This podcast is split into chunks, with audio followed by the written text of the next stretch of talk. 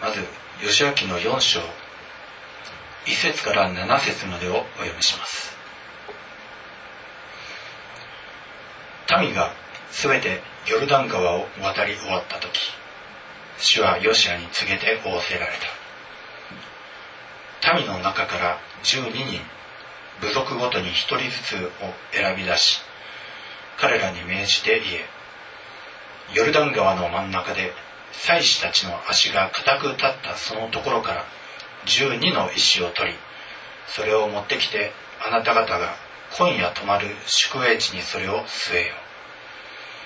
そこでヨシアはイスラエルの人々の中から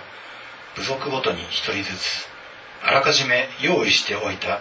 12人のものを召し出した。ヨシアは彼らに言った。ヨルダン川の真ん中のあなた方の神主の箱の前に立って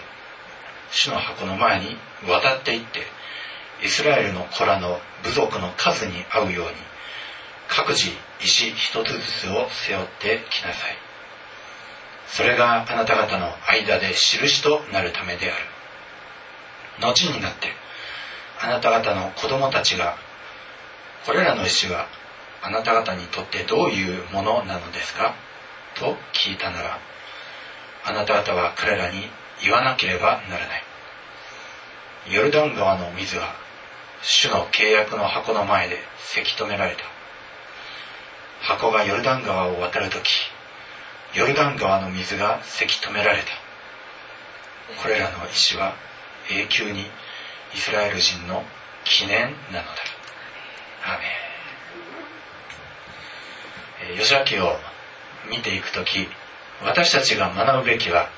信仰によって自分を下ろしていくという過程です。前回ですね、えー、まずその信仰の第一歩として彼らはヨルダン川に足を踏み入れたところを見ました。でそこからですねさらに約束の土地に入るまでにはまたいくつかステップを踏んでいくことになります、え、今日はその諸々のステップについて見ていきたいと思います。まず彼らはですねその信仰の第一試験としてヨルダン川に足を踏み入れまだ目の前は流れて水を満々と叩いているにもかかわらず足を踏み入れたことによってそのヨルダン川が分かれてきました。主が川の水を何とかしてくださるというその信仰によって彼らが踏み出した結果彼らはその川を渡ることが生きたまま渡ることができるようになったんです。川を川に足を踏み入れるというのはもともと死を意味しております。ちょうど春の雪解け水で水が満々と叩いてる冷たい水の中に入るというのは、えー、すぐに、えー、普通だったら、えー、死んでしまうんですけどもしかし彼らは恵みのように死にませんでした。しかし彼らは主の見舞いには死んだとされたものとなったんです。これは水のバプテスマと一緒です。皆さんバプテスマを受けた時は、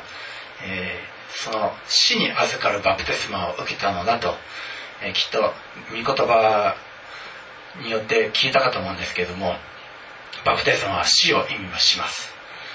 何の死かというと世に対しての死。もろもろのこの肉体の体についての死。すなわち人から受け継いだ罪や病や貧しさやどうしようもない運命などなどそういったものに対してバプテスマによって死んだのです。もしバプテスマを受けられていない方でもう自分に関しては死に明け渡してイエス様に新しく生きていただきたいという方がありましたら今洗礼準備からしておりますので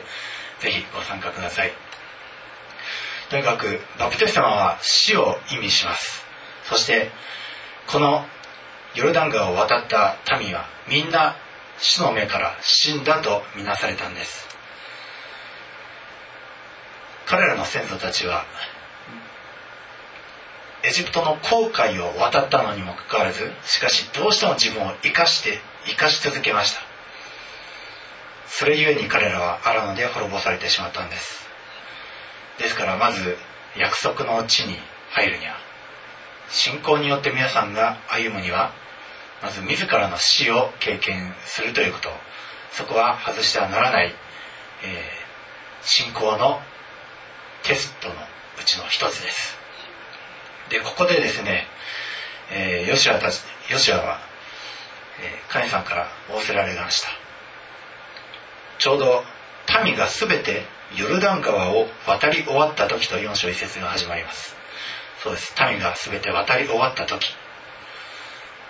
民はまだ渡り終わったと書いてあるんですけどもでも祭司箱を担ぐ祭司はまだ川の真ん中にいました。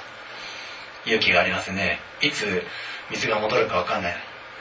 彼らは川の真ん中にいました。でそれでヨシアに仰せがありました。民の中から12人部族ごとに1人ずつ選び出しそして彼らに言ってその川の真ん中に戻って石を取ってきなさいと言うんです。出エジプトの民は、えー、エジプトの兵隊に追いかけ回されてそして、えー、航海が開いたのでそこを逃げるようにして渡っていきそして、えー、エジプトの軍隊がそれを追って川の中に入っていった時川の水は元に戻ってエジプトの人たちは全て洗い流されてそして神の民は助かりました、えー、ここは今日の箇所はそことはちょっと違います。敵は後ろから迫っておりません。川の真ん中に相変わらず祭司が立っております。そこにわざわざまた戻っていけというのです。これは祭司たちばかりでなく戻っていくこの12人の者たちもまた信仰が試されますね。いつその川の水がまた元戻るかわからない。でも川の真ん中に再び行って石を持っていかなくてはならない。この石は一体何なんでしょうか。これは後の時代に対する記念の証です。その証の品。それがこの12の石だというのです。そしてこの12の石はその川の川沿いえー、この夜宿営するその土地に、えー、12の石として築き上げてそれを記念としなさいと神様に仰せられます。皆さんはこの記念の石を持っているでしょうか？記念の石というのは信仰の証です。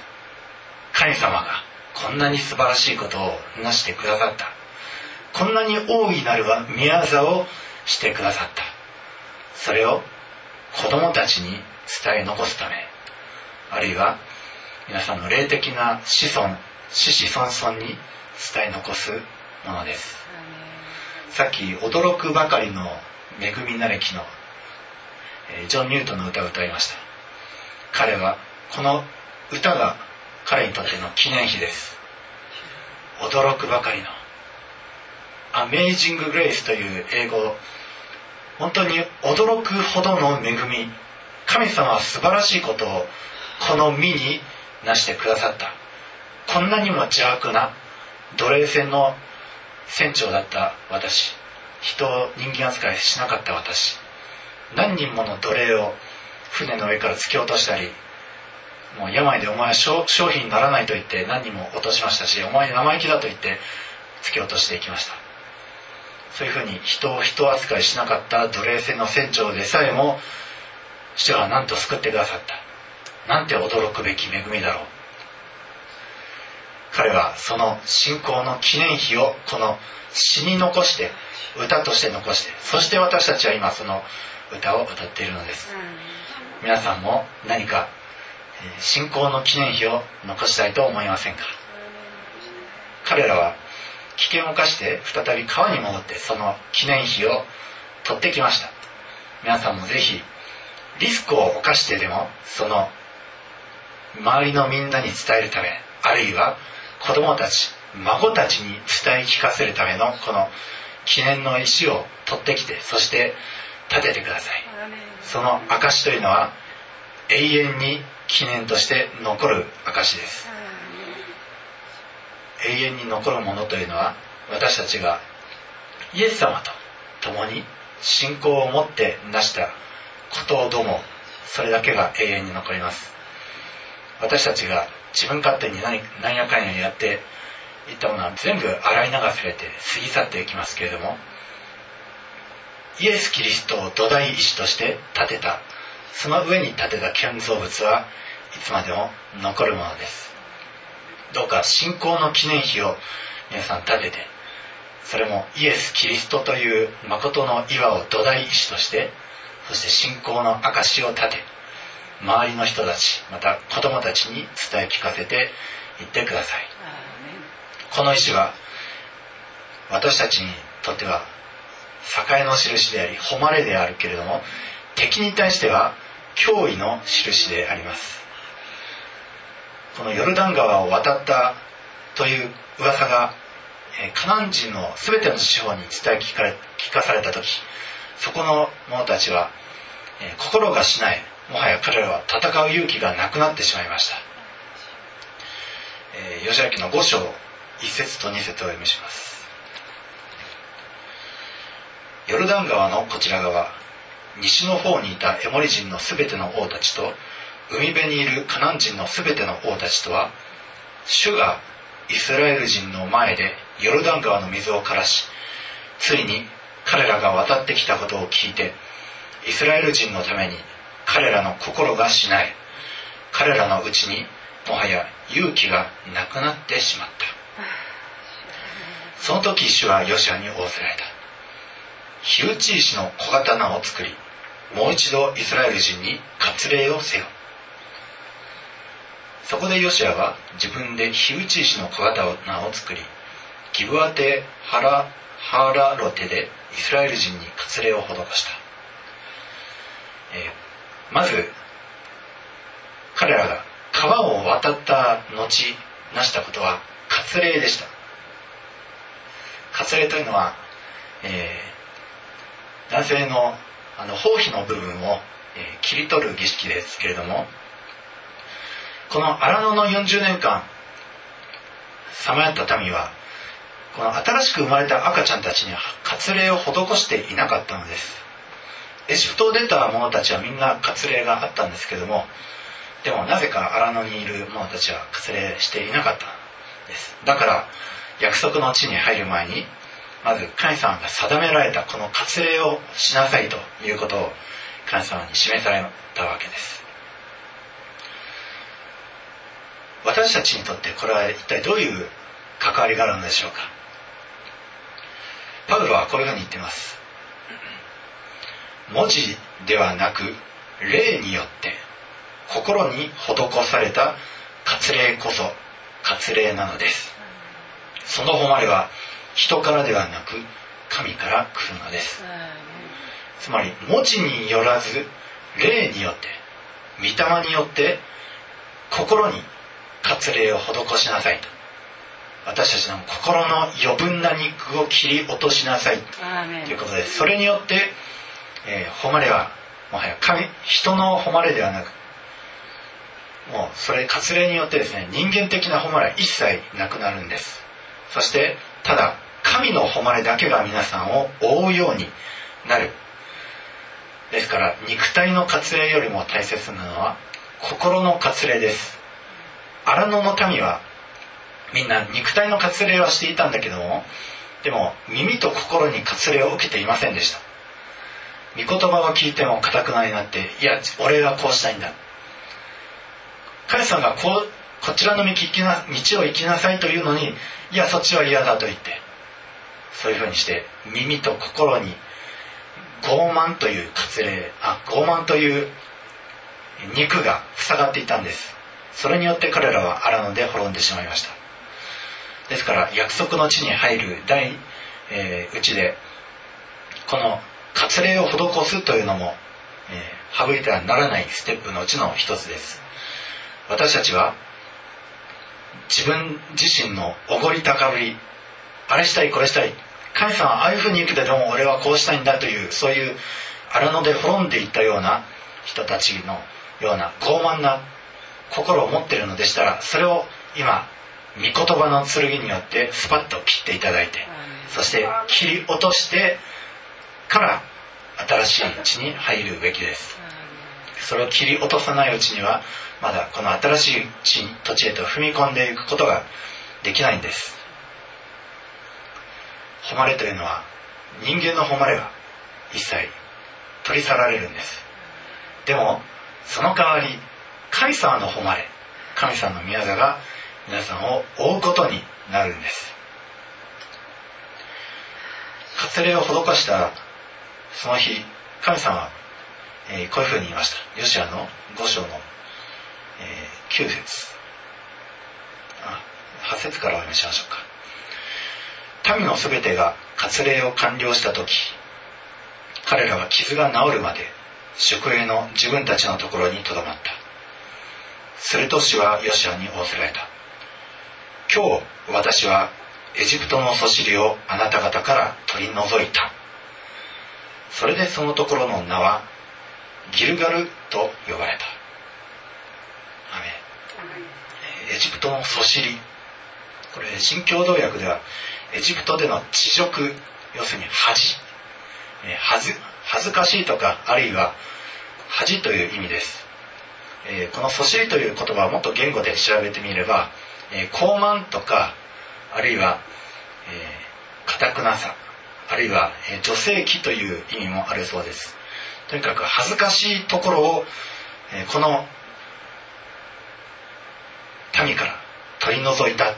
私たちの心からその高慢さを取り除く時それは恥ずかしいんです。この先祖たちはあので恥ずかしいことをしたわけです。自分を主張して。自分を主張するというその主張そのものは恥と一緒です。ですからぜひ御言葉の剣によって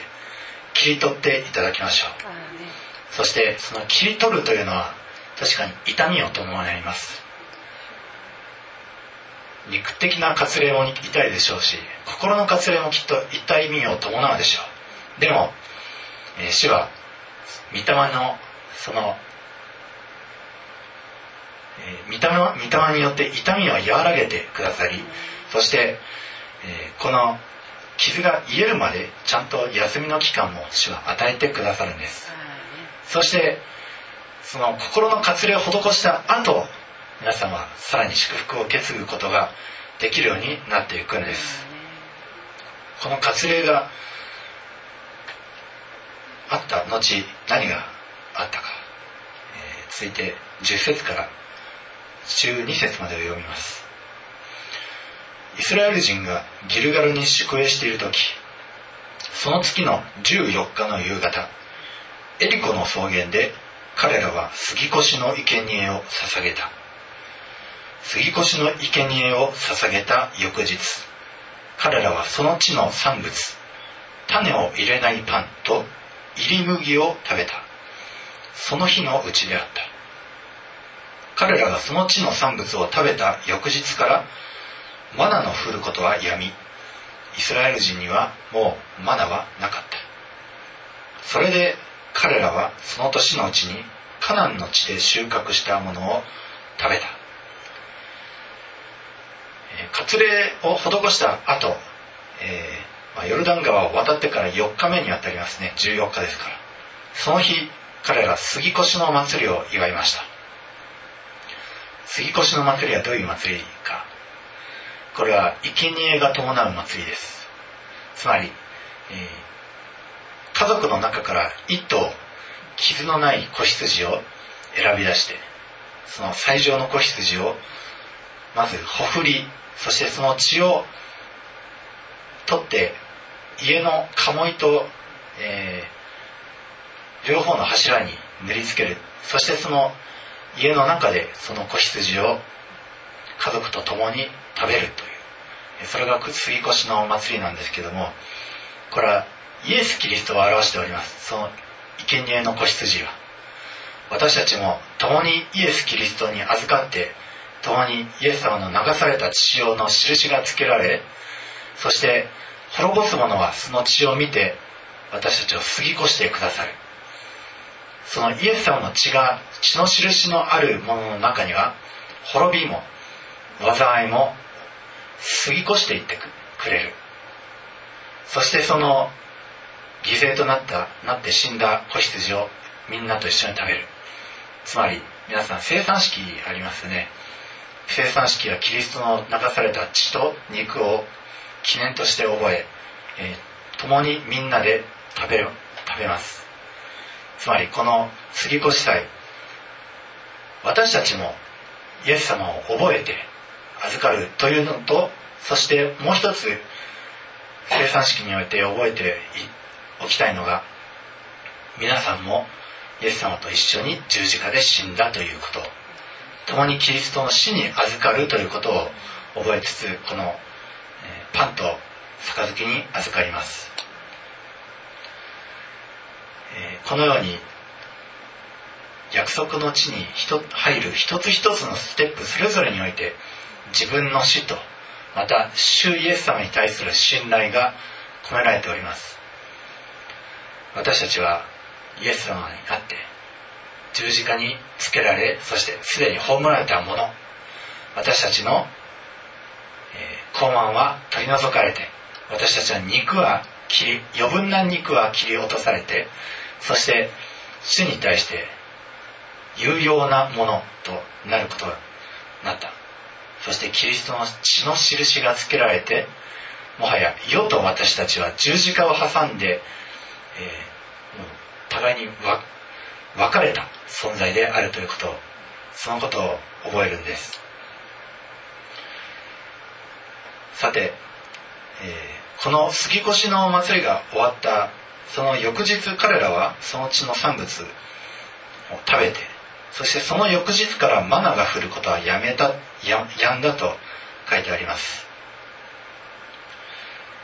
えー、それまでですね食事がずっと天から降ってきてたんですよ。食べ物が。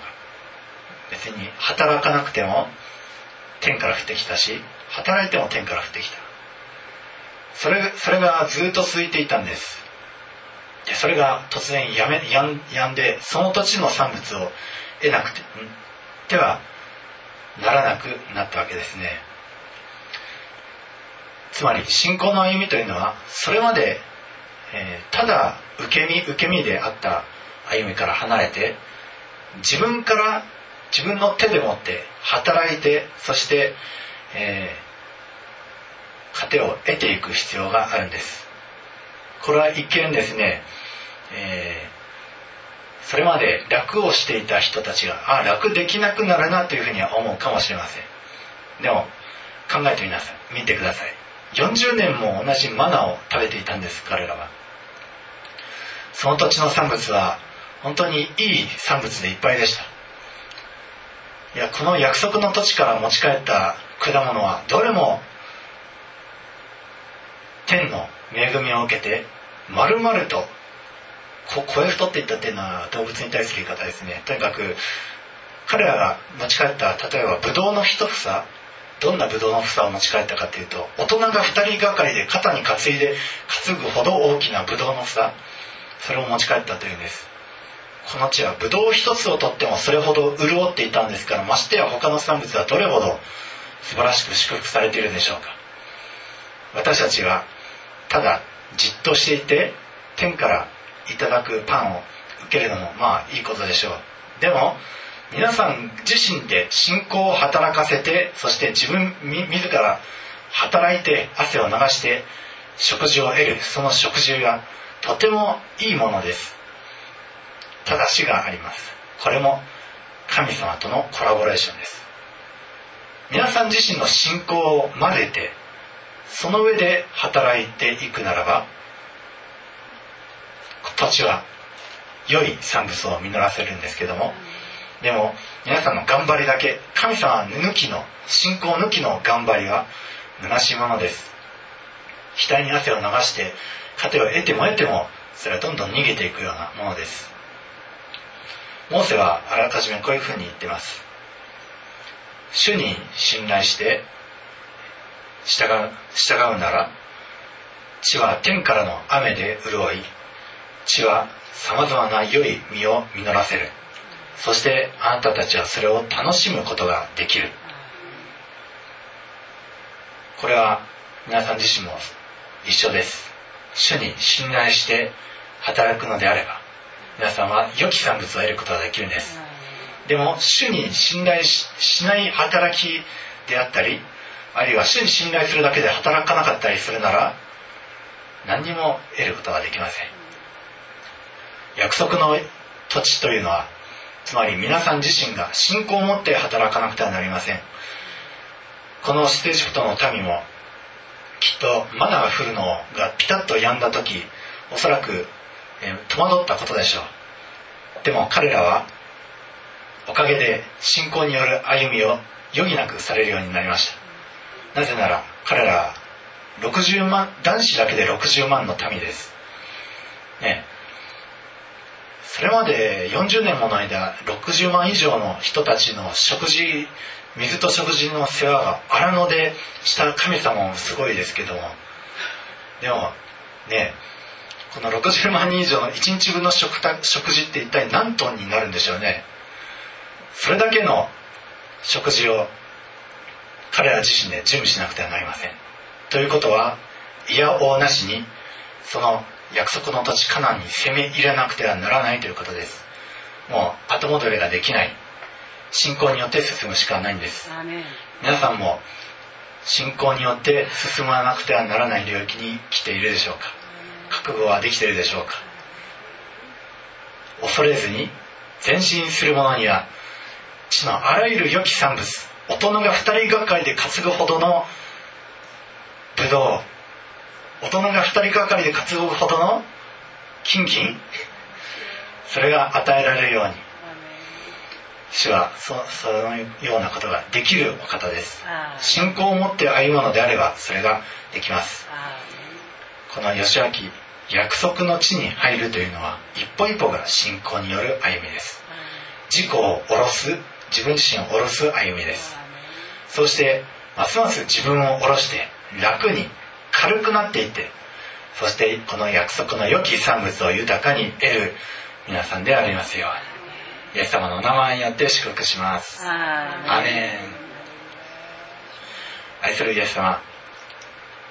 私たちの一歩一歩はあなたを信頼する一歩一歩。一歩踏み出すごとに信仰が必要ですけれどもでもその向こうにはさらに豊かな祝福。私たちの力では手に入れることのできなかった豊かな産物をあなたのあなたを信頼して歩むたびにそれを豊かに得ることができるこの恵みと特権を感謝いたします。私たちが恐れることなく信仰信仰の一歩を踏み出させてください。このステージブトの民が川の中から石を持ってきたように私たちも周りの人たちにあるいは子供たち孫たちに伝え聞かせるあなたの証の石を立てることができますように。神様こんなに素晴らしいことをしてくれたんだよ。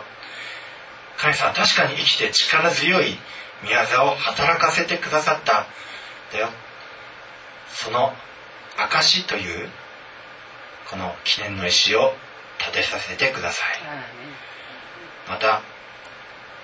この荒野の民は割礼を施しました。私たちも心の中の自分の傲慢さや高ぶり御言葉に従わない強情さといった余分な肉を御言葉の剣によって切り落としてくださいそして切り落とされた状態は初めは痛いですけどもでもその後に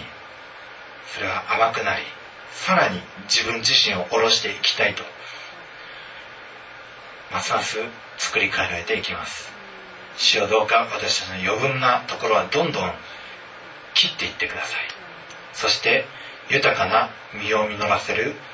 ことのできるものとして整えられていきますように。そして彼らが杉越祭を祝いこの犠牲の子羊を共に食したように私たちもほふられたイエス・キリストを記念として覚え共に生産に預かり共にこのキリストの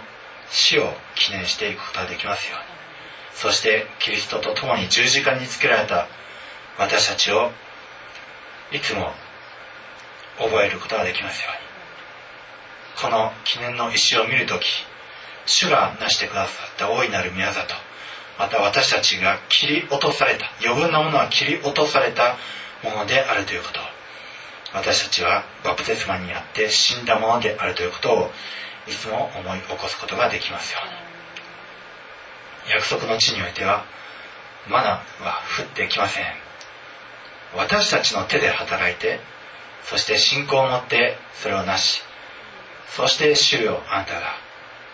信仰を持って働く者に豊かに祝福を恵んでくださるその祝福の産物を私たちがたくさん得て楽しむことができますように。私たちの手の働きのない信仰だけは信仰だけで行いのないことは何も得られません。信仰がなくてただ働く額に汗流して頑張るだけでも得られ得るものはありません。ただ私たちの信仰の歩みというのは神様との共同作業そして祝福の実りは神様とのコラボレーションです。私たちがますます神様と共同して